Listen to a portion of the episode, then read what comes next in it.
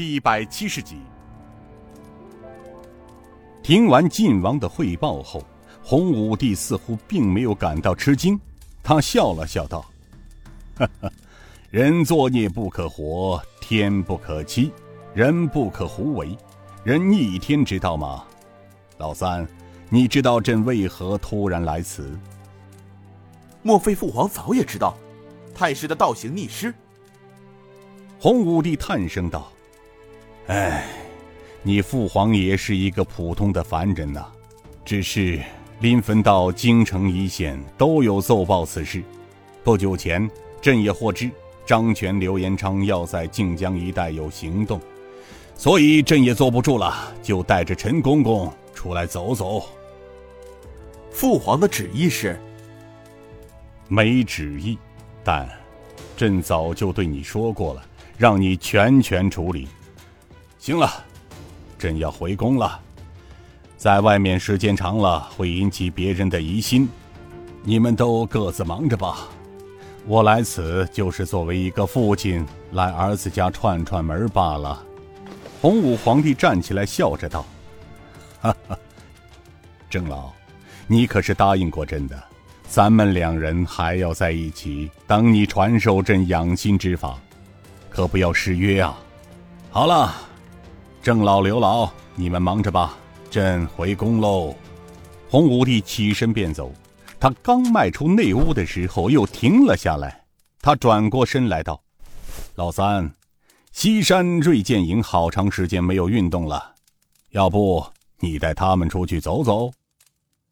晋王面色大喜，儿臣遵旨。洪武帝走了，刘奇峰笑道：“哈哈。”他是老了些，可越发睿智了。晋王站在窗前，极目眺望着窗外飘飘扬扬的雪花。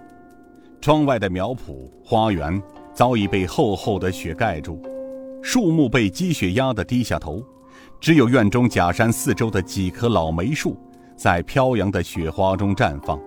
梅花是寒冬的表情，在洁白的世界里绽放出独有的花姿，装饰着世界。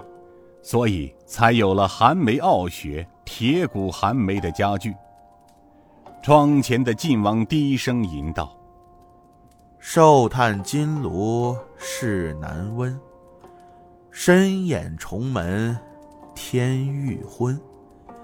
彤云扫来昆冈玉，抹向眉梢月衣痕。”好好一个！抹向眉梢月一痕，真乃绝世佳句呀！好诗，晋王如此忧国忧民之心，为天地可见呐。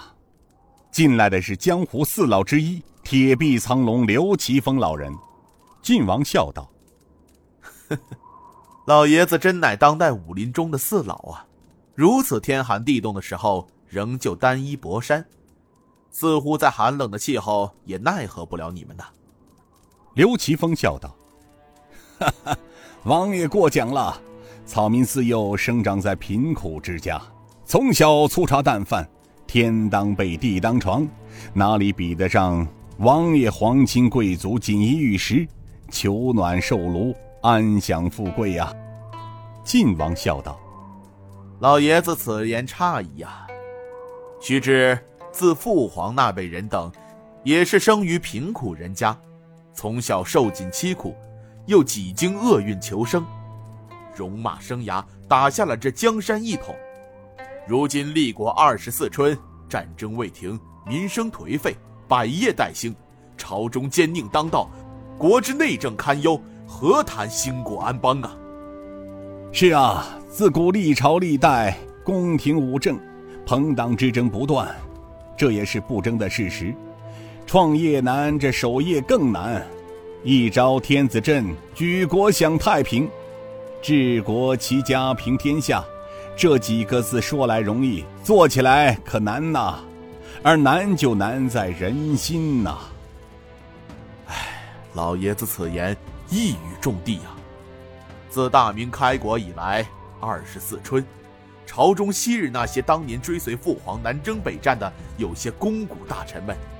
自负立国有功，不思平民战后疾苦，安享富贵，结党营私，专横弄权。他们哪里管得天下百姓疾苦，又何曾顾及国强民富的道理呀？说到这里，晋王又叹息道：“唉，又有多少朝臣知道父皇的苦心？又有多少朝臣在乎百姓的生死？他们只知道自己舍命之下得到应有的回报，置国法军规于不顾，草菅人命，巧取豪夺。”一当父皇不顾及前功，整治朝纲，他们便会说什么卸磨杀驴、乱杀无辜大臣等。而处身事外的人，又有多少人真正知道原因所在乎？刘奇峰点了点头，道：“晋王所言极是，老夫知道。俗话说‘树大有枯枝，家父出逆子’，纵观古今，既是如此。”这挥刀斩逆之事，若是不让天下人知其究竟，必然会流传后世。眼下就这张太师之流言而说，都已到了紧要关头，势成水火。一旦皇上再容其不究，那么顿纲赈济更成一句空话。晋王笑道：“老爷子所说不虚呀。唉。”对了，六弟那边安排的怎么样了？哈哈哈，他已跟随老夫来到王府，正在书房看书呢。六王与晋王乃一母同胞之兄弟，正义之士，况且也是皇帝的亲子，哪容得朝廷奸佞当道？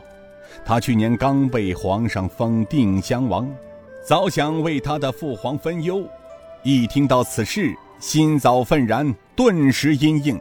老夫在他脸上花点小功夫，这瞬间就会变成一个活脱脱的晋王。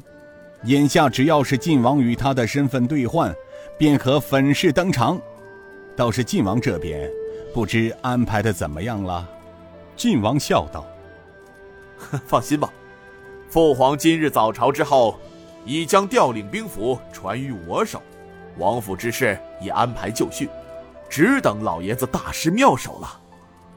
如此，请恕老夫放肆了。午时过后，铁臂苍龙刘奇峰陪着定襄王走出了晋王府，扬长而去。